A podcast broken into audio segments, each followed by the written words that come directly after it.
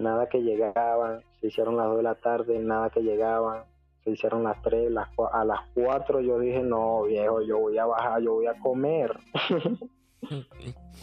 y bajé, lo dejé ahí, lo aseguré, lo ajusté, que estaba amarrado, lo dejé ahí y salí. Me fui. Yo confiado que se mantaba ahí quietecito. y bajé, comí, fue poner los muchachos cuando me vieron, ¿qué es lo que tú eres loco tal? ¿Qué estás haciendo aquí? Me dicen, ¿qué estás haciendo aquí? ¿Y ese man qué? No, allá está, le digo yo, y subimos. Ay, cuando llegamos, pregúntame si está.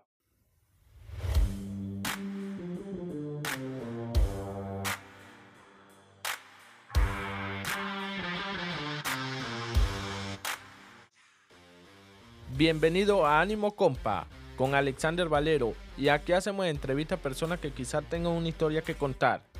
Si quieren contar algo de su historia, contáctanos a través de Instagram y Facebook. Ay, cuando llegamos pregúntame si estaba. Se había escapado.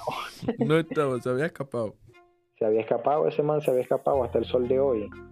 E, ese lugar donde lo teníamos era una caleta, ¿sí me entiende? Sí, Allá la misma caleta donde se metían los camiones. Ajá, y te pregunto, ¿qué, ¿qué, te hicieron los primos tuyos? ¿Erga no te cayeron a patada? No, pues estaban muy bravísimos y asustados porque, lógico, lo, lo que pensábamos era que, que, el man iba a llegar ahí con el gobierno, ¿sí me entiende? Claro, la, la caleta se prácticamente la entregó, claro. se iba a entregar. No, no, pero nunca hizo nada, ¿sí me entiende? El man se quedó chato, nunca hizo nada. Ahí duramos como dos meses sin pisar esa, esa vaina de nuevo y nunca cayó nadie, ¿sí me entiende? Ah, el man lo que hizo fue, el man lo que hizo fue sálvese quien pueda, el man solo se fue, yo no sé cómo, ¿sí me entiende? Sí, sí. Y ya no, ellos estaban muy bravos conmigo, mi primo estaba muy bravo, imagínense, ¿cómo lo voy a dejar solo? ¿Sí me entiende? Pero ya, pues lo que pasó, pasó. Por algo pasan las cosas. Claro. No es mal que por bien no venga. Ajá, ese, ese fue el único secuestro que tiró. Que se ha tirado, pues. No, pues, ¿qué te digo? Después vino otro. Porque, como te digo, la persona que no colaboraba había que ponerle mano dura. Ajá, los, los secuestros venían sobre las extorsiones, pues. Claro. Ah. Porque en sí en sí, en sí en sí no se quería secuestrar a nadie, solamente que era la extorsión, la gente fácilmente tenía que combinar su billete y ya, porque no era ni una vacuna que le cobraban, porque ya ese es otro sistema, ¿sí me entiendes? Lo que uno quería era que le soltaran un billete y ya. Ahí, chato, esa persona se descartaba. Lo dejaban quieto, pues. Sí, eso era, decíamos que era una lista de colaboradores el que fuera colaborando se iba tachando. ya, y después de eso siguieron, siguieron con las extorsiones, pues. Sí, había unas que se daban, había unas que, que no. Las muy difíciles que no podíamos hacerle más nada ya se tenían que dejar quietos, ¿se me entiende? Porque uno tampoco que era Superman para andar amedrentando a todo el mundo. Claro. Y bueno, después hubo un cucho. Después hubo un cucho, un señor, ¿no? Él mantenía tenía como una, una franquicia de restaurantes. Tenía varios restaurantes. Sí. Y maneja, manejaba plata, ¿sí me entiendes? Manejaba plata. Y nos consiguieron ese contacto. Nos consiguieron ese contacto porque nosotros en sí no conocíamos a ninguna de esa gente. Nosotros teníamos unas personas que nos daban los contactos, nos decían, toma, aquí te doy la vida. Eso sí, nos contaban la vida de todos, los pichadores. Ajá, sí. Nos decían aquí, ellos se encargaban de, nos decían a qué, a qué hora salía, a qué hora entraba, cómo se llamaba, si tenía carro, si tenía moto, dónde tenía, dónde vivía, los hijos, la vida, si había estudiado, la mamá, la abuela, el tío, todo.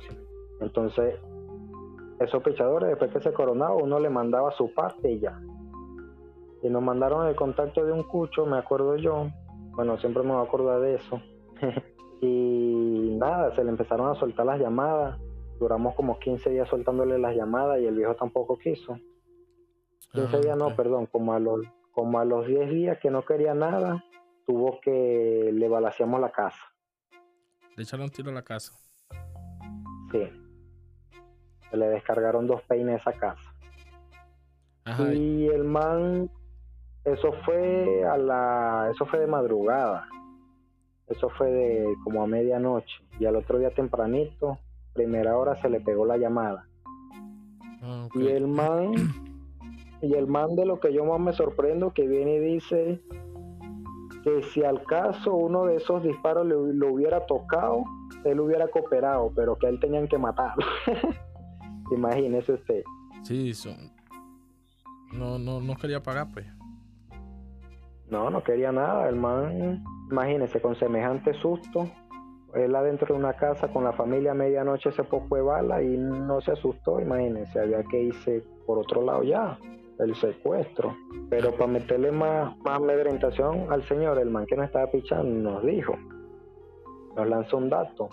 Este man todos los días a las 2 de la tarde almuerza con la hija y el hijo. Tenía una hija de 15 años y un hijo como de 19. ¿Sí me entiende? Sí, sí. En tal restaurante, un restaurante de él. Y bueno, cuadramos. Ahí también, ese, bueno, ese día que le, que le llegamos ahí había más gente. Cuadramos. Primer, el primer día que lo íbamos a hacer no lo hicimos porque vimos mucha gente, ¿sí me entiende? Y dijimos, no, no, vamos a aguantar. Y, pero sí vimos preciso que los manes estaban ahí. Sí, sí. Este, el primo mío entró y todo y vio la vuelta y todo y salió y dijo, no, sí, ahí está el, señor. Y bueno, como a los tres días volvimos a ir. El pichador nos llama, sí, ahí están, tal, lleguen. Y llegamos. Habían como dos, como cinco personas más, ¿sí me entiende? Alrededor, comiendo también. Y llegamos, entonces dijimos, ustedes dos, ustedes dos pegan a la gente alrededor. Yo, el primo mío, el que yo te digo, el que, el, el que cayó en diálisis, y iba a pegar al viejo y le iba a meter un tiro en la pierna al hijo del viejo. Y yo, ese man era malucoso, él dijo, yo le meto un tiro al hijo para que el man agarre mínimo. sí, le gustaba, le gustaba hacer cosas. Sí, sí, uff. Ese man le gustaba, le gustaba, si me entiende, amedrenta mucho a la gente. Entonces. Y, y a mí me tocaba agarrar la, la hija y sacarla para afuera, montarla y vámonos, ¿sí me entiende? Ajá. Y así fue, así fue. Yo me acuerdo que llegamos y entramos de una, de una. Porque eso sí tenían ellos y eso yo aprendí mucho. Uno entra es agresivo de uno. Ellos decían, bueno, uno de ellos decía, el ladrón que llegue con mariquismo sale ladroneado. eso había que llegar era de una vez dándole pate con fue esa gente para que la gente, claro, para que la gente bueno, yo te digo, ah, eso, eso en ese tiempo, si me entiendes, haciendo esas cosas uno tiene que, en algunas ocasiones que me tocó agarrar personas, eso era hasta con cuchillo, si me entiendes, eso era cuchillo en el cuello y los rompía, ¿sí me entiendes? Los rompía, quietecito, pero los rompía como para que la gente sintiera el miedo. Porque si uno estaba ahí de, de bobolongo, ay, el muerto iba a ser uno. Sí, sí. Es que la calle es bandera, loco. Entonces. Y entonces, sí, llegamos de una vez. El, los dos entraron adelante, lanzaron a todo el mundo para el piso de una vez, patada y raqueteando a todo el mundo. Ese día sellaron teléfono, plata, todo. Ese día agarramos platita con los teléfonos de toda esa gente. Y llega él, yo entré de último. Llega él y pega al viejo y yo vengo y cuando me paro así enfrente de la mesa, miro, estaba el viejo, el hijo y habían dos muchachas. Y yo no sabía cuál era la hija en sí. Y, y yo vine y agarré una, también eran, resultaron ser primas, así me entiendes, pero yo no agarré a la hija, sino agarré a la sobrina del viejo. Ah. Y tú te vienes conmigo, tú te vienes conmigo, la agarro, la jalo, la man gritando y el cucho se paró, ¿sí me entienden? En ese momento el cucho se paró, a lo que se paró, el primo mío le, le soltó el plomazo al hijo, plácata, y el cucho se quedó quieto y el cucho le decía, quédate quieta, quédate quieta, y ella se fue relajada. Y nos fuimos, salimos todos y nos fuimos. El, primo mío le dijo que, que hasta que no soltara el billete no le soltábamos a la carajita y nos fuimos para una, para una casa donde e, ese tiempo, ese, ese día la llamó fue para una casa. Una casa que estaba sola, era prácticamente de nosotros ahí mismo, ¿me entiendes? Sí, sí. No era de nosotros. La casa era una caleta de otros panas, ¿sí me entiendes? Que también la tenían pase vueltas que nos las prestaron. ya se les había hablado claro, tata, y los manes dijo, sí, o si se presta la casa. Y ahí teníamos la menor, hey, la casa estaba equipada. Yo duré cuatro días ahí. La casa estaba equipada, la casa la tenía bien bacana, televisor, tal, tal. Eso ahí estaba como una. ¿A vos, te dejaron, ¿A vos te dejaron cuidando a la muchacha? Sí. No joda, pero, hey, tenían valor de dejarte cuidando ya dejando soltar al otro que dejaste soltar. no, pues eso me decían, volver a hacer la misma gracia que vamos a meter unos totazos. Entonces... Pero no, pues como te digo yo, fuera de, fuera de todo, fuera de, toda esa vida, fuera de todo, nosotros nos queríamos mucho. Pues. Sí, sí. Y, ajá, y, el primer día del secuestro, cuéntanos. ¿Llegaron a la casa? No, no, pues normal. Ahí nosotros llegamos y los muchachos se fueron. Eso fue en la tardecita, eran como las tres. Nosotros llegamos como a esa hora, se fueron. Esa menor no dejaba de llorar. La metí para el cuarto, le dije que ahí estaba el baño, la vuelta, todo, que se acostara, le eché candado, y yo me senté en la sala. En la sala ahí mismo estaba la puerta del cuarto. El cuarto no tenía ventana, no tenía nada. Ah, y yo me sentaba a ver, televisión y todo. Y ahí pasó toda la tarde. ¿Y no le daba comida?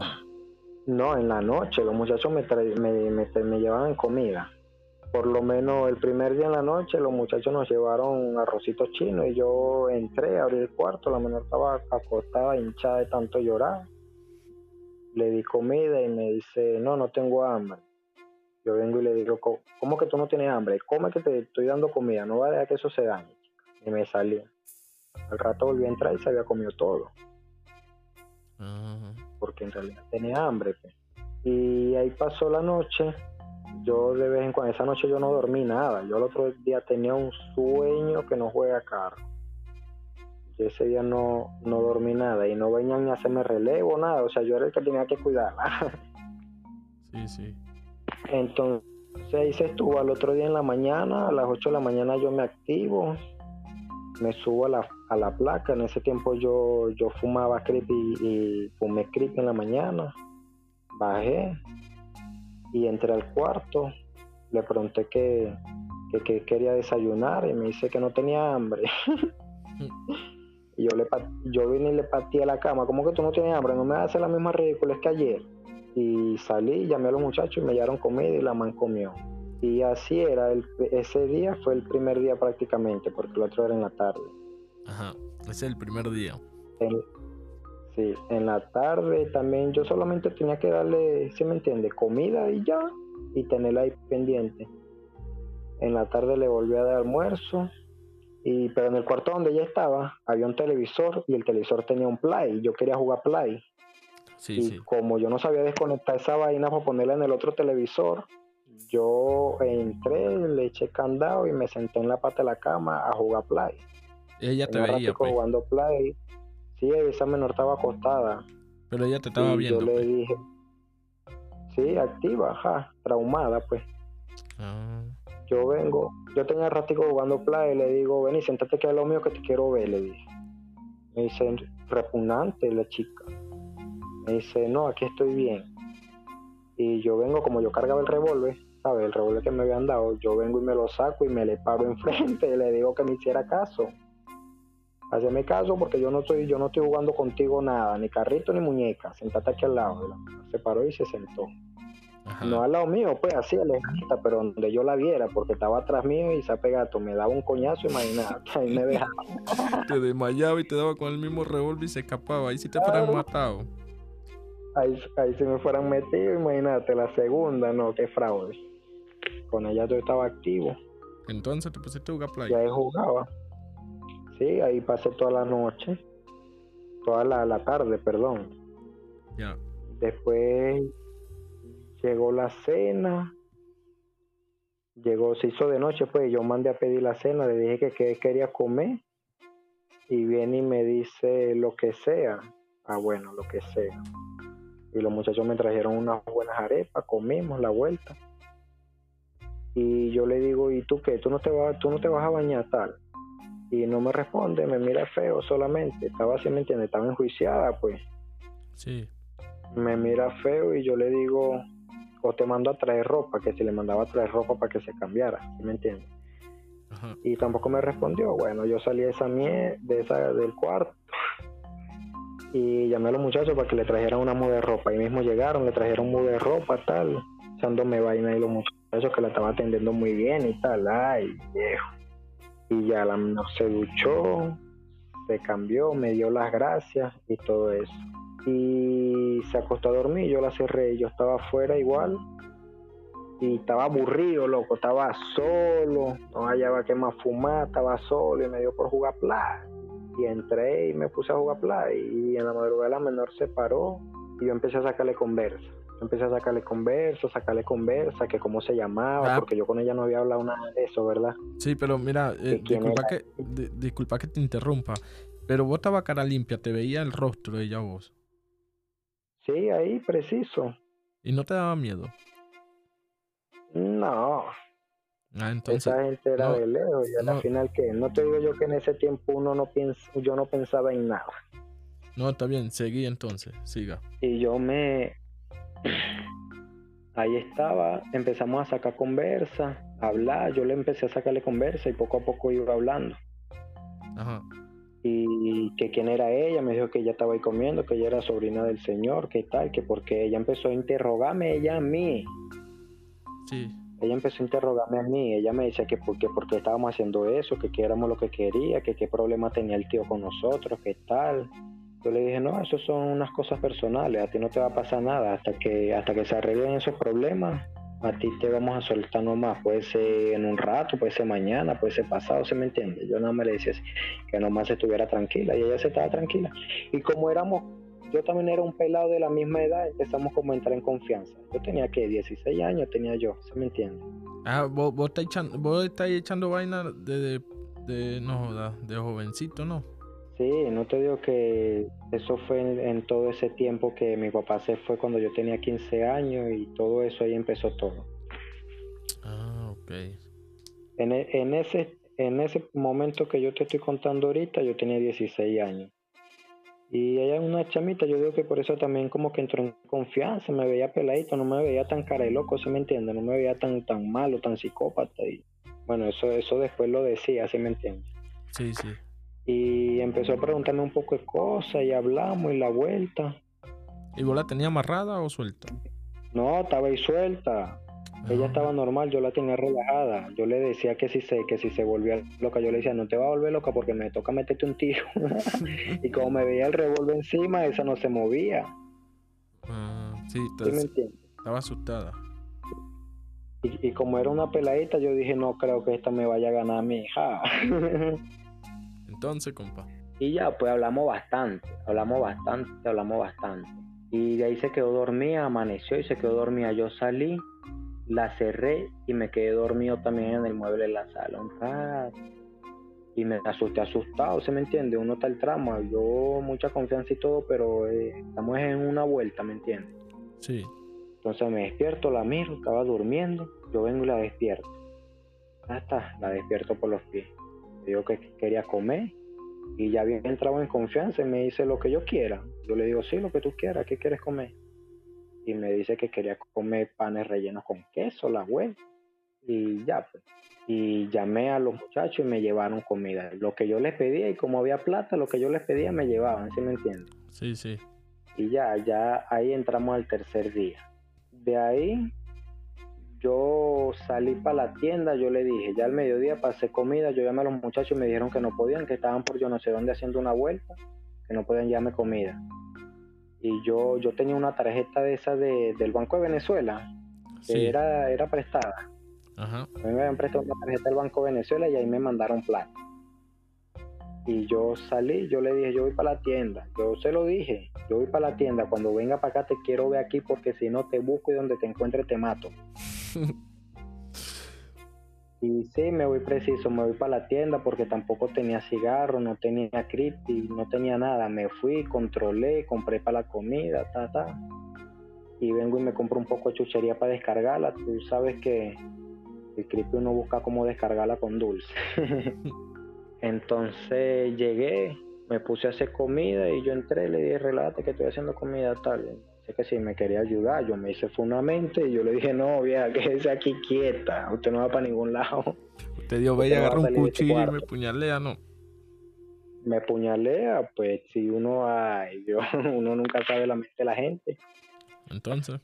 Entonces me puse a hacer comida, le di, comimos, resulta que esa tarde comimos, ella me dice que quería ver el sol, que, que porque que, quería salir, que estaba, si me entiendes, ese día estaba, se puso a llorar conversando conmigo, que quería ver el sol, que quería ver el cielo, que tal, se puso toda sentimental. Y la casa era de placa, ¿me entiendes? Sí, sí. Y yo vengo y me pongo de inventor, bueno, vamos para allá para arriba. Yo agarro el revólver en la mano y le digo, vamos para allá para arriba, pero ya tú sabes cómo, cómo es la vuelta. Te vuelves loca y me va a tocar meterte un tiro. Pero no, la menor relajada, subimos, nos sentamos un rato, hablamos, hablamos, la vuelta.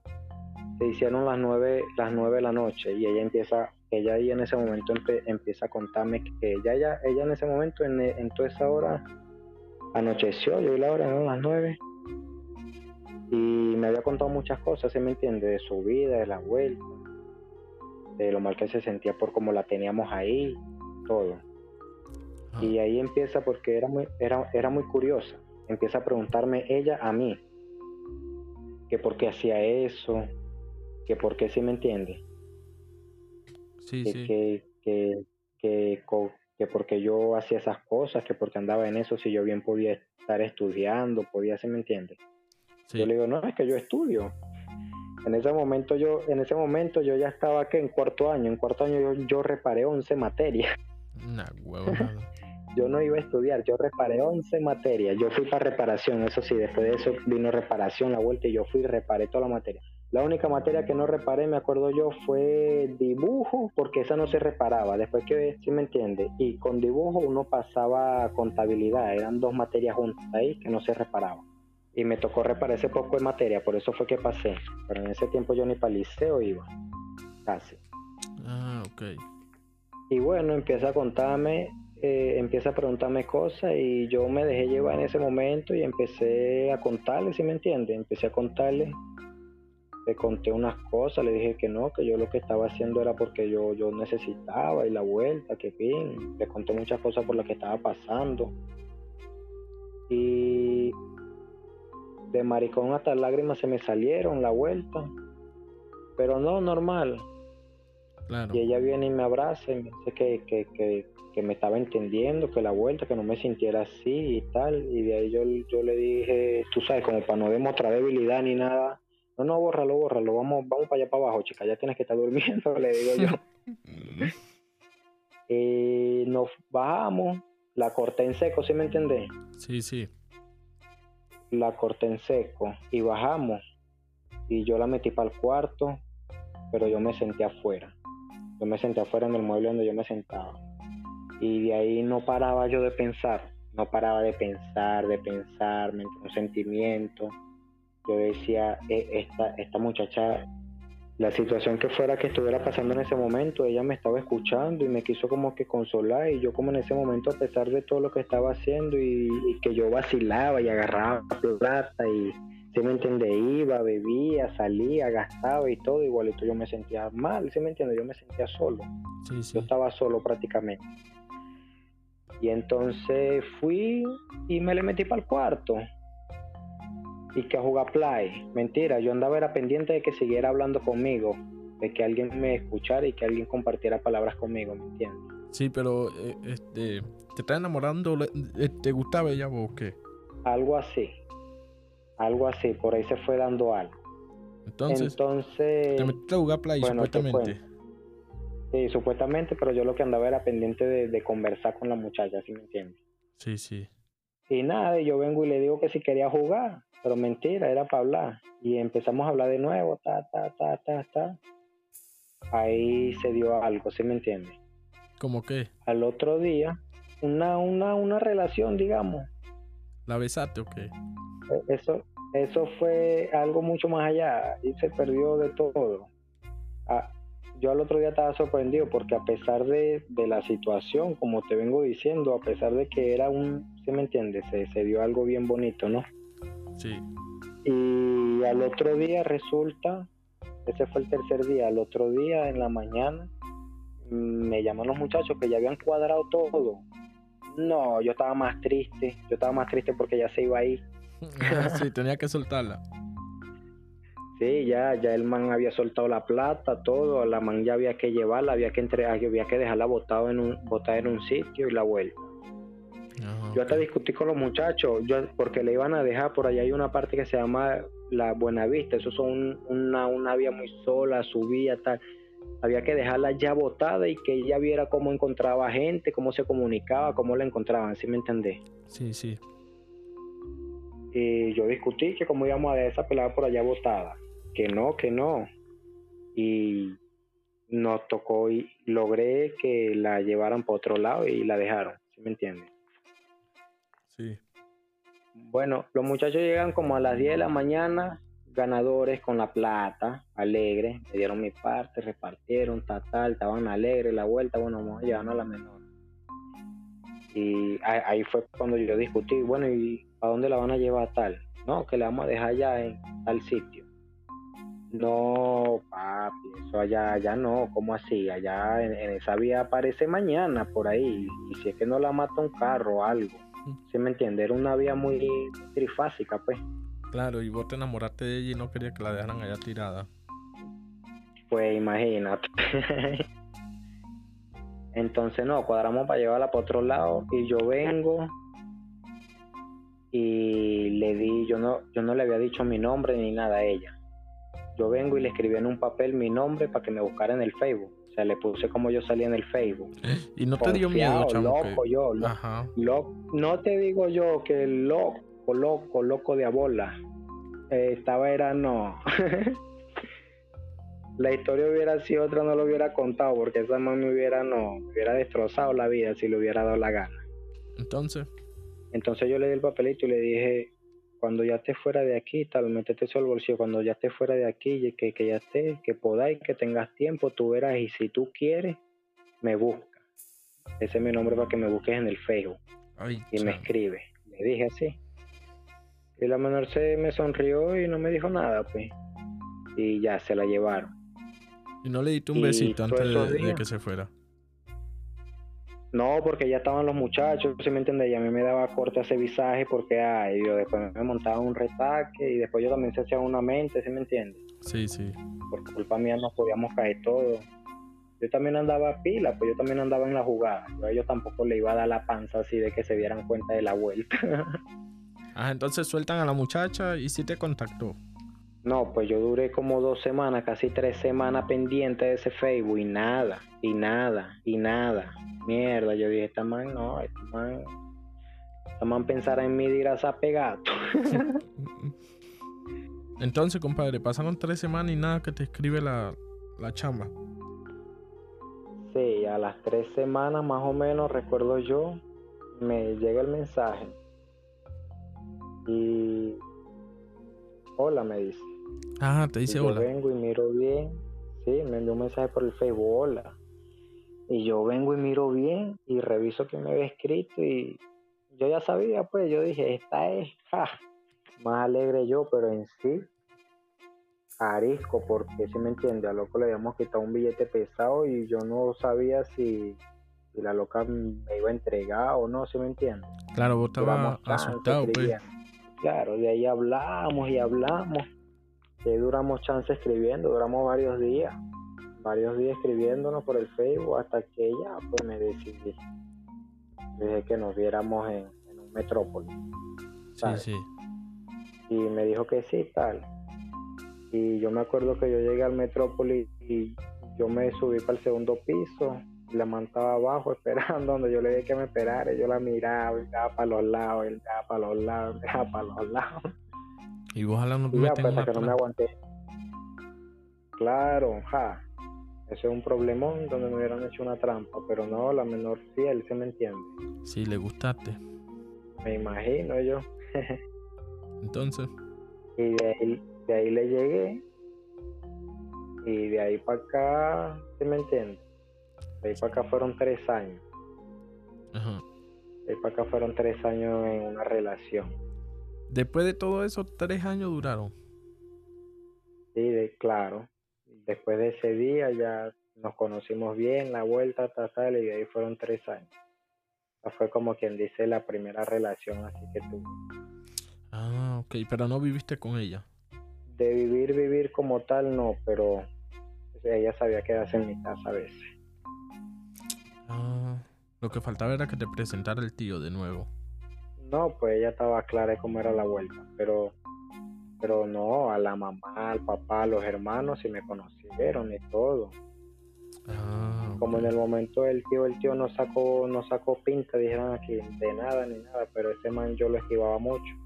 Sí, Boarisco todo el tiempo. Claro, pues eso fue un, eso fue un martirio, tres años arisco con esa gente. Ah, ok. Y bueno, pasó lo que pasó y de ahí normal, todo. La chama se olvidó de eso, lo del secuestro. Claro que eso no se olvida. No, pues eso no se olvida. Ah, ok. Pero después nos reíamos más bien. ya tú sabes. Claro. Cómo son las cosas. Y no, y salió. Ay. No voy a echar, no voy a echar muchos cuentos porque hay cosas que hasta ni, ni me creerán. Esa menor salió trinca también. Sí. Mm. ¿Cómo así? ¿Cómo así? Pero bueno, que después me apoyaba en las vueltas. Pues. ah, le gustaba la velocidad. Claro. Ah. ¿Y qué te digo? Después de eso, tuvimos, yo estuve normal, de ahí estuvimos tranquilos, haciendo unas que otras vueltas por ahí, ¿se me entiende? Sí, sí. Después, después de eso se vino una vueltica de una plata. Resulta que, pero eso fue al tiempito, ¿se me entiende? Sí. Resulta que por donde yo vivo había un cucho que el man se iba a trabajar y el man empezó a pescar que tenía un amigo, el man. Sí, sí. Y el otro señor llegaba y, y estaba con la mujer, pues, de él. Ya y el cucho psicoseado lo pescó, lo pescó, lo pescó hasta que lo agarró por allá y el man lo lanzó para el techo, ¿estás claro? ¿Cómo así? El man lo mata. Ah, lo, ahorcó. Lo ahorcó. Sí, lo ahorcó. Y nos contacta, llama. No, para desaparecer un loco, pero ¿cómo así? ¿Qué tal? ¿Qué vuelta hay que hacer? No, el loco dice porque el que le contestó, el man llamó a mi primo, el que se realizaba. Sí. Lo llamó a él. Y él le dijo, pero hay que matarlo o cómo es la vuelta. Y el man dice, no, no hay que matarlo, ya está muerto. Yo quiero que se lo lleven y lo desaparezcan, que nunca lo encuentren. yo, yo le voy a dar tanto. Y él mismo puso su precio y todo. El mismo Cucho dijo, yo tengo tanto para darle, no puedo darle más. Y ya pues aceptamos y me fui yo con él. Y nos fuimos. El man nos lo lanzó, el, el man nos lo lanzó en, en una van, el, el, el finadito, por decirlo así, tenía una van. En la misma van nos lo llevamos, ¿se me entiende? El cucho nos lo dio. Yo la llave de la van, ahí atrás está el loco y la vuelta. Al muerto. Sí, y nosotros ya sabíamos dónde lo íbamos a llevar, hasta donde llegaba el carro y dónde lo íbamos a enterrar más adelante. Nos llamó una carretilla vacila, es una carretera de esa construcción, ¿sabes? Sí, de, de cargar arena. Eso. Y nos lo llevamos, llegamos allá a la van, la van la dejamos botada, eso se, se perdió prácticamente. Al man, yo no quiero tocar eso, yo le decía a mi primo, yo no lo voy a tocar, bájelo usted. Y él como si, él abrió la puerta, montó la carreta y jaló ese cuerpo y lo montó, ¡boom! y vámonos por ir para allá. Un rato lo cargué yo y el otro rato lo cargó él. Ajá. Cuando llegamos al sitio, de paso nos tocó, nos tocó escarbar. Pues. Abrir un hueco. Empezamos a abrir, sí, empezamos a abrir el hueco y como y prácticamente me tocó a mí solo. Yo ese día estaba más obstinado porque como el primo mío andaba malo con las diálisis, ¿qué fuerza iba a estar haciendo así, me entiendes? Sí, sí. Ese, ese man andaba grave ya el cuerpo. Y bueno, vinimos y cuando levantamos la carreta así entre los dos para que caiga loco, yo no sé, yo, yo digo que fue que como tenía el, el mecate ahí apretado, ¿se me entiende? En lo que lo habían ahorcado. Sí, en el cuello, pues. A lo que lo, a lo, que lo lanzamos, esa vaina se, se aflojó. Y el man hizo así, lo. Te lo juro por Dios santo, el man hizo. Uy, eso fue una carrera del. Tú te imaginas, yo corrí durísimo. Oye, esa mierda está viva. está vivo, dios usted, ¿no? Sí, los dos corrimos, eso fue un susto de repente, un espanto. ¿Sí me entiendes? Sí, sí. Eso, eso está vivo. y lo dejaron ahí, ¿no? Y por allá. No, préstame atención. Corrimos y por allá nos paramos y yo me agacho, nos agachamos y mirábamos y nada, el man estaba ahí tirado. y el man tirado y tirado y me decía mi primo, ¿será que está vivo? Yo le decía, no sé, anda a ver. No, yo no quiero ir a ver, anda tú. No, ahí duramos, en ese plan duramos como siquiera la hora. Sí. Pensando para allá vérselo. y no, de ahí agarramos una rama porque era como un monte, agarramos una rama y nos fuimos. Y le hacíamos así con la rama, lo tocábamos con, con una vara, ¿sabes? sí. Sí. Y no, ese mantaba era chulo. Después nosotros sacamos la conclusión que fue eso que se le aflojó y tenía aire el pecho, no sé. Yo no sé qué fue lo que pasó, pero de pana de pana ese man respiró, por decirlo así. Y bueno, ahí hicieron lo que pues, hicieron. Sí, terminamos de hacer la vuelta y ya nos fuimos. Ah. Eso fue algo, a veces me acuerdo de eso después yo soñaba con eso, fue el trauma que quedó, una cosa muy fea, por eso yo, yo no sé, pero gracias a Dios ya salimos de todas esas cosas. Las cosas dejan unos recuerdos, unos pensamientos muy feos, ¿no? Sí, ah, eso te iba a preguntar, ¿qué sentía vos en hacer todo eso? No, pues imagínese, yo a veces me, sentía mal, loco, porque todo empezó por un ¿cómo se puede decir? Por un escape, ¿se me entiende? Porque todo empezó por la droga. Por eso es que eso, hoy en día hay muchos niños, ¿se me entiende? Muchos niños, porque esos son niños, un niño de 15, 16 años, eso uno se deja un niño, agarrando esos malos caminos, bien sea por, por una escapatoria como me pasó a mí, ¿se me entiende? Porque me sentía mal y quería refugiarme en esas cosas o bien sea por Rochela, por andar con los amigos, por andar con la junta, y lo que no saben es que en verdad se están desgraciando la vida, porque yo en estos momentos a ti te puedo contar todo, ¿sí me entiendes? Pero en verdad, mi conciencia, ¿cómo está? Sí, y esas son cosas que, y digamos que poco a poco la estamos limpiando con el tiempo, ¿no? Sí, tú sabes que la misericordia de Dios es muy grande también. Compa, y hoy en día te arrepentí de todas esas cosas malas que hiciste. Como te digo yo, de arrepentirse ya para que uno se va a estar arrepintiendo porque ya las cosas pasaron, ¿se me entiende?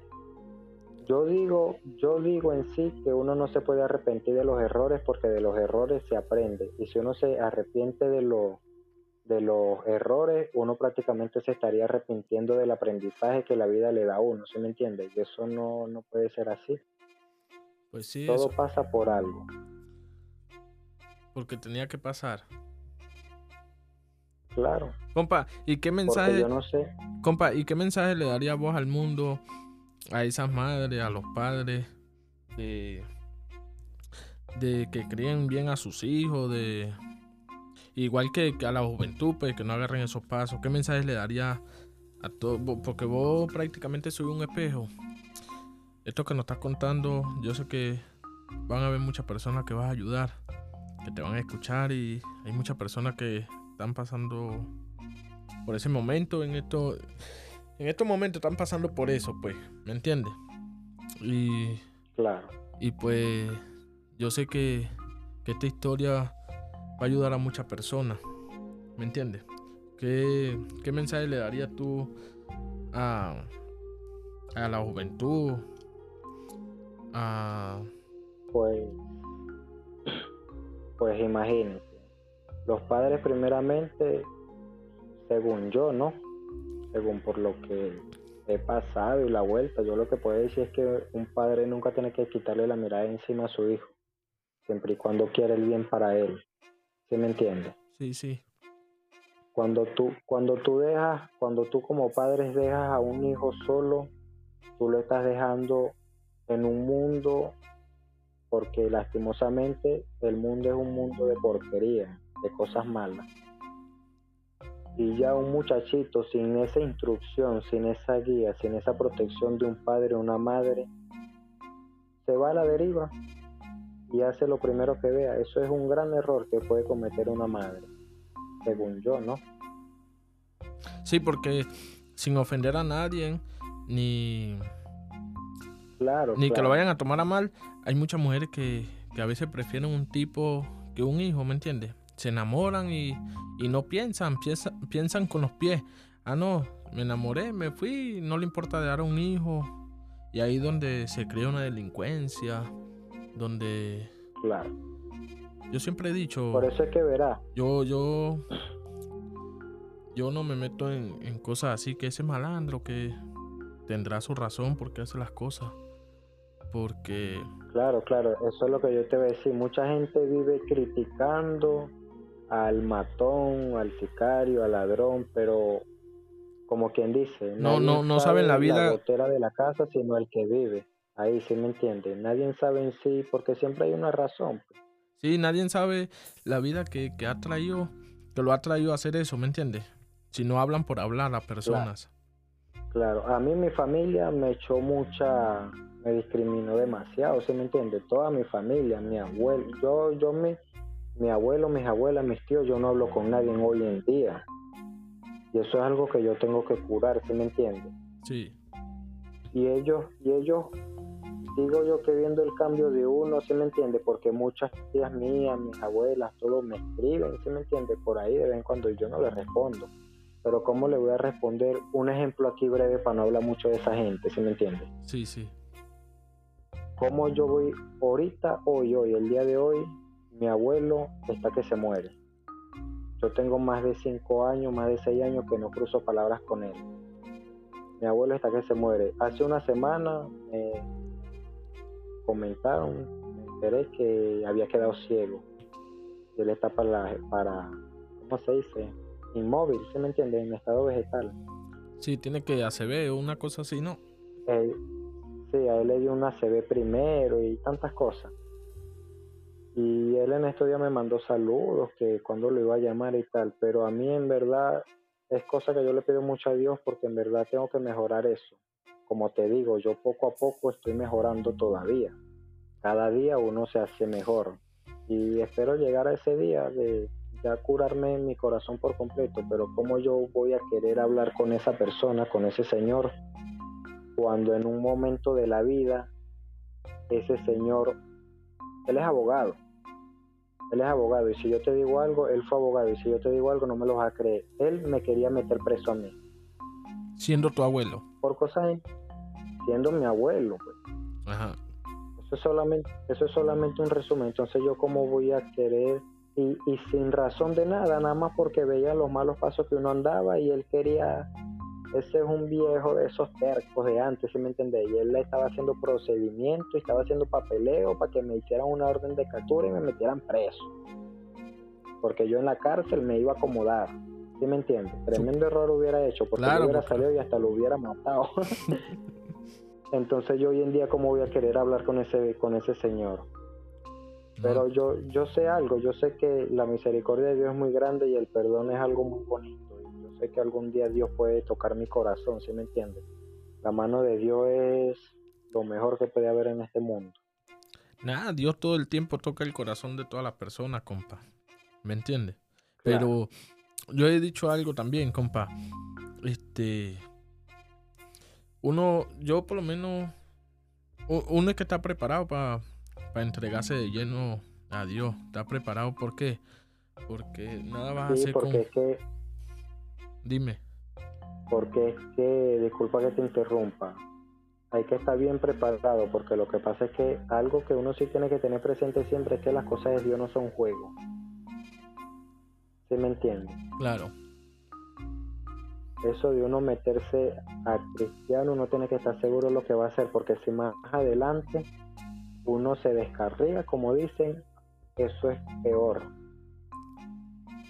Sí, es peor y eso sí es un verdadero pecado. Bueno, aunque dice que, que todo es, un mismo pecado. Maté o, o robé es el mismo pecado. Así dicen. Ahí termina la historia esa de, de, la vida mala, pues. Sí, ya después de eso hubieron otra, unas que otras vueltas, ¿sí me entiende? Unas que otras cosas, como siempre, lo normal. El día a día uno vive y cada día se puede prestar algo diferente, ¿sí me entiende? Claro. Y, pero después de eso, al tiempo se empezó a descontrolar porque, ¿cómo te digo? Nosotros prácticamente éramos cuatro. De los cuatro, yo que estoy aquí y tres que están para mí están prácticamente muertos porque dos están fallecidos y uno se volteó, ¿sí me entiendes? Sí.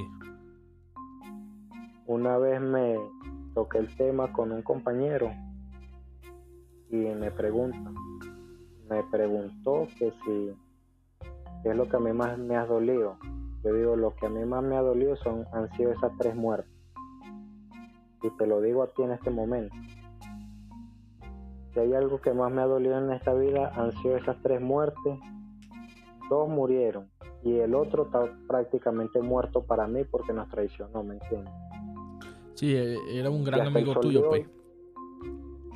No te digo yo que éramos como hermanos los cuatro hasta el sol de hoy. Todo. Ahorita en este momento te lo estoy diciendo y me duele, me duele de bien y todo, porque el man, pero ya, pues, las cosas pasan. Claro. Compa, y ya que, que después de hacer tanto daño, todo eso, tú has hablado con Dios, le has pedido perdón, ¿me entiendes? Pues yo sí ¿Cómo te explico? Yo creo mucho en Dios. Yo, yo siempre que puedo, yo oro. Incluso yo cada, cada noche agarro a mi, a mi bebé, que recién nacida, ¿no? Y yo me pongo a caminarla y empiezo a orar como si fuera ella, ¿sí me entiendes? A mí me gusta mucho, yo a ella le quiero inculcar mucho las cosas de Dios también. Y también creo en Dios Todopoderoso primeramente, ¿no? Y también creo en, mi, en los santos, pero ya eso de los santos es, no solo inculcaría yo de mi parte a, mis hijas, como, ¿se me entiende? Sí, ah, pero... Eso es decisión de cada quien en qué quiere creer. Pero ya va, compa, cuando te refería a los santos, ¿a cuáles santos te, te referí, pues? A los santos que mucha gente conoce como de brujería, el espiritismo. Ah, vos tenés conocimiento de, brujería. Sí, yo, yo me he inculcado bastante en eso, no digamos que lo sé todo, pero sí, sí sé algo. Ah, ok, y una pregunta, ¿sí podemos hablar un poquito de eso? ¿Del espiritismo? Sí, de, de cosas, de, de, de cosas malas, cosas, no sé. Bueno, sí, sí. Si quieres hablar de eso, hablemos por lo menos yo en eso, y fíjate cómo son las cosas, eso yo lo tengo y eso yo lo oro y lo y soy devoto y yo comencé a creer en el espiritismo a raíz de los malos pasos también. Ya. Porque yo empecé, a mí me empezó a gustar eso porque yo empecé a ir para el altar y antes de yo ir a robar, yo iba y pedía la bendición a la corte, ¿se me entiende? Sí. Donde los brujos y me daban la bendición, me decían cómo hacerlo, porque eso se maneja para cosas malas y para cosas buenas, depende de cómo tú lo quieras ver, ¿sí me entiendes? Pero, ajá, una pregunta, ¿las cosas malas existen, verdad, compadre? Demasiado. Pero, ¿vos, vos creí en eso que asustan, en cosas así que, que, ¿cómo te explicara? Este... Vea, primeramente sabemos que hay un cielo y que hay un infierno, que hay una tierra, que hay ángeles, que hay humanos y que hay demonios, ¿sí me entiendes? Sí, sí. De que asustan, espantos hay. En muchos lados hay espantos. Muchas historias hay también. ¿A vos te han asustado? Yo he vivido varias historias. A mí, a mí me han asustado, ¿cómo te digo? Yo cuando era pequeño me asustaron. Ya. Un día yo estaba asfixiado en la cama, tendría yo como 10 años. Y cuando yo despierto, que abro los ojos, que me estoy ahogando, yo veo un demonio era eso. encima mío chiquitico, eso, esos famosos duendes. Ajá, un duende. Sí, me está ahorcando. Ajá, pero ¿y por qué si, si en ese momento vos, me imagino, era un ángel, no, chamo? Era un, un inocente. Sí, pero quién sabe, las cosas malas andan en el mundo por donde quieran. Sí, sí. Y 10 años tenía yo solamente cuando eso. Al, hijo mío le llegaba una bruja también, cuando estaba recién nacido, llegaba una bruja ahí en el cuarto. Esas son sinvergüenzas. Compa, y, y pero es bravo, ah, ¿cómo, ¿cómo harán para volar? ¿Vos sabés cómo es esa vuelta? ¿Tenéis conocimiento de eso? ¿Sí es verdad eso? Por lo menos hay unas que son estas son personas seretonas. Eso ya no son, eso ya no son espiritistas, sino que vienen siendo sinvergüenza, que andan queriendo hacer maldad, si me entiendes. ¿Qué es una persona seretona? Una persona seretona, los seretones, es una persona que tiene un don, que puede, ellos tienen la capacidad de salir del cuerpo. Ellos no vuelan como tal en cuerpo. Ellos salen del cuerpo y toman forma de algo, toman forma de un samuro y ahí sí andan mucho o toman forma de cualquier otra cosa. Pero son cosas malas. Que sí, son cosas malas. Son cosas malas que donde, por lo menos a mí, donde una, una cosa esa, que Dios la reprende y todos los santos las lleven fuera, lejos de mí y de mi casa, me sale aquí, yo tengo la posibilidad de hacer lo poco que yo sepa, que esa persona se muera, esa persona se muere, se lo aseguro de cosas de, brujería. Sí. Ajá, pero y nos podía explicar un poquito porque estoy quedando igual, compa. No, pues esas son personas sin vergüenza. Como también no has escuchado a las mujeres que les llegan hombres y las manosean, eso también son seretones que salen de su cuerpo en espíritu y se aprovechan de las mujeres por ahí. Son personas sin vergüenza. Esas personas llegan a un altar y no son bienvenidas, ¿sí me entiendes? Sí, sí desgraciadamente son personas que, y sin embargo, ese, eso es un don muy bonito, ¿se me entiende? La capacidad de salir del cuerpo, a ir a otros lugares, a ver, ¿sí me entiende? Pero las personas lo utilizan de la manera incorrecta, por decirlo así. Sí, pasó maldad. Claro. ¿Y qué más sabéis de eso? Sobre sobre cosas malas, sí, pues. No, pues yo en el espiritismo sé muchas cosas lo menos sobre cosas malas, cualquier cosa mala se puede hacer, ¿se me entiende? Y tengo anécdotas porque yo era principal en un altar, ¿se me entiende más? Yo todavía tengo mi fichita y, ¿se me entiende? Uno los atiende cuando puede, porque yo soy devoto. Yo comencé viendo eso como una, una brujería, como, como todo, ¿se me entiende? Ah, no, yo voy para que, para que me protejan, para que me den suerte, ¿se me entiende? Como toda persona, porque hay dos tipos de espiritistas Sí. Está la persona que va para que no, para amarrar al marido, para que la vieja chismosa que ella que me cae mal le vaya mal, para que me caiga plata, para ganarme la lotería. Pero esas personas son X. Entonces están el otro tipo de personas que ven la cultura y le tienen un amor de corazón, ¿sí me entiendes? Porque esa es una cultura muy bonita. Esas son culturas ancestrales de antes, que bajan los espíritus, todo eso, y uno es devota, todas esas cosas y ayudan a uno y como te dije hace ratico, pues a uno lo pueden, uno puede utilizar esas cosas para bien o para mal. Ah, ok, compa. Maldades se pueden hacer demasiadas, las que tú quieras.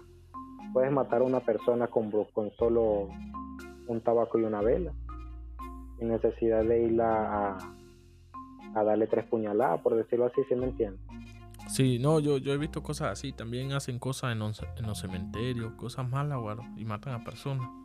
Claro, lo, bueno, lo que más que todo hacen en los cementerios son, están los profanadores de tumba, que ya, ya vienen siendo los paleros que van, consagran un, cuerpo para sacarle el cráneo, el fémur, para poner ese espíritu, ese muerto y utilizar eso para ponerlo a su espalda como protector, ¿se me entiende? Sí. Esas son cosas un poquito bien avanzadas. Y ahora también hay gente que va y hace maldades, hace rituales, hace maldades en el cementerio, que eso también es gente sin vergüenza, ¿se me entiende?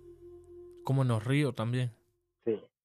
En los ríos se hacen cosas, bueno, en los ríos más que todo es eficaz una limpieza, algo, algo de bien, ¿sí me entiendes? Sí. Pero muchas cosas se pueden hacer. El espiritismo ellos te ayudan, te dicen muchas cosas. Tú tienes un problema y te lo, lo puedes solucionar. Tú tienes un enemigo oculto y te lo dicen. Que estés pendiente. ¿Sí me entiendes? Sí, sí. Y compa, ¿qué sabéis vos de los espejos? Que yo he escuchado muchas historias con los espejos que son malos, no sé, como la vuelta ahí. Los espejos, los espejos en sí es un objeto que tú puedes utilizarlo para hacer maldades. Pero si no lo utilizas para nada, es un espejo normal, ¿sí me entiendes? Ah, ok. Aunque hay, mucho, hay muchos mitos, por lo menos un niño pequeño dicen que, que uno siempre se retracta de esas cosas, ¿no? Un niño pequeño dicen que tú no lo puedes poner frente a un espejo, que, que mire el espejo. A un niño pequeño. ¿Por qué? Los abuelos... Sí, a un niño recién nacido, por lo menos. Ya. Que lo mire así, los abuelos de antes dicen que eso es malo. Quién sabe, ¿se me entiende? Sí, sí. Yo lo que sí sé es que con un espejo se pueden hacer muchas cosas. Pues un espejo se puede, puedes poner protección en tu casa con espejos y puedes hacer también maldades para destruir gente. Ah, Un ejemplo, hay una protección que se pone en una casa, tú agarras un frasco, pones ciertas cosas en el frasco, ¿se me entiende? ¿Cómo qué? Pones lazo, como que con hierbo, azufre, depende como tú lo vayas a hacer, bebida, ¿Pero para bebérselo o qué? con No, no, eso tú lo entierras, Ah, esa es tu protección. Ajá. Eso tú, tú preparas una protección, se le llama. Ajá. Y pones espejo. Entierras el vaso, entierras el espejo. A la hora que tú estás enterrando el espejo, tú no puedes mirar el espejo, ¿sí me entiendes? Ya. Porque es peligroso. Ya una vez que está conjurado, es peligroso tú mirarlo. ¿Y eso como y por qué? haces eso en tu... Porque se te puede quedar, o sea, la función del espejo es atrapar el alma de tu enemigo, por decirlo así, ¿me entiendes? Ah, ok. Atrapar todas las maldades que te lanzan a tu casa, si estás haciendo una, una protección para tu casa, en ese sentido. Sí, sí, sí. Atrapa las maldades que, que lanzan a tu casa, atrapan los mal de ojos que lanzan a tu casa. Tú sabías que la lengua y la envidia de las personas son cosas malas para uno, ¿no? Sí. Tú puedes estar muy tranquilo en tu casa y por el frente de tu casa pasa alguien que te cae mal o te tiene envidia y piensa mal tuyo o algo y son cosas malas que te pero que caen en tu hogar. A raíz de eso vienen problemas porque son como semillitas que quedan en tu casa, ¿sí me entiendes? Sí, sí. Semillitas de rencor de parte de la gente que de la gente que no te quiere, por decirlo así. Y esas semillitas crecen, ¿cómo crecen? Crean problemas en tu hogar, crean problemas, discusiones, problemas financieros, como sea, ¿sí me entiendes? Pero en algo perjudica. Ah, ok. Entonces tú haces eso y si tú tienes enemigos, ¿sí me entiendes? Todos esos espejos atrapan todo eso y ahí los encierran. Ah, También hay personas que hacen maldades con pedazos de espejo. Agarran espejo en forma de triángulo, agarran tres velas negras, agarran lazo, agarran, hacen ciertas cosas, ¿sí me entiende? Que ya esos son misterios que para qué yo voy a estar diciendo aquí. La ah, gente, como quien dice, el que lo sabe no lo dice y el que lo oye no lo aprende. ah, ok. y con eso tú pones el nombre de una persona que tú le quieras hacer mal y a la persona en una semana tú lo vas a ver loco, loco, loco, tostado de la cabeza. Sí, la Esas maldad. personas que sí. tienen que dar, esas personas que tienen que darle hasta comida en la boca. Sí, la Eso lo hace un espejo. Aló. Sí, no, no, sí, te entiendo. Y sí, la maldad, la maldad está por todos lados, compa. Eso es verdad, chamo. Muchas cosas malas. Como también hay cosas buenas, cosas bonitas dentro del espiritismo. Sí, bueno, usted, usted es el que sabe. Yo de eso no, no tengo conocimiento, compa, pero... Por lo menos en el espiritismo donde yo me crié, donde yo me inculqué, se basa en bajar a los espíritus, ¿sí o no? La materia llega, baja los espíritus, baja fulano de tal, baja fulano, los chamarreros, los vikingos, ¿sí me entiendes? Los africanos, la corte malandra. Los chamarreros son curanderos, Ya. vikingos curanderos, te dan bendiciones, todo. Y han habido muchos casos. Vea, te cuento un caso. Un día llegó al altar un muchacho, para que tú veas la intensidad que tiene meterse en un compromiso con ellos, ¿se me entiende? Ya. Llegó un muchacho al altar que le habían robado un carro, una moto, ¿se me entiende? Lo habían robado. Lo cierto que él había ido porque él quería, él quería que el que, que el que le había robado se muriera